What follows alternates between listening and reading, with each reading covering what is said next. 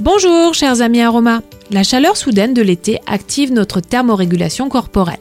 C'est la transpiration. Mais lorsqu'elle est excessive, la transpiration peut devenir incommodante, surtout lorsqu'elle est associée à des odeurs désagréables. Les huiles essentielles peuvent être de véritables alliés. La sueur est un liquide acide composé à 95% d'eau et n'a a priori pas d'odeur.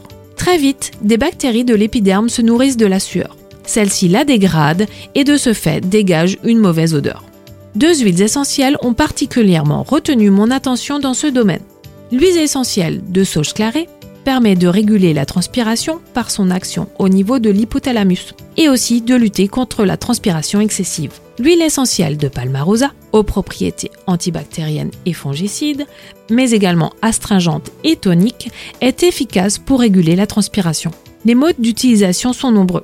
Les huiles essentielles de sauge clarée et de palmarosa peuvent être utilisées en application locale à raison de 1 à 2 gouttes sous chaque aisselle ou sous chaque voûte plantaire. Leur parfum assez puissant en font un déodorant particulièrement efficace. Déposez deux gouttes du mélange sur une pierre d'Alain avant application.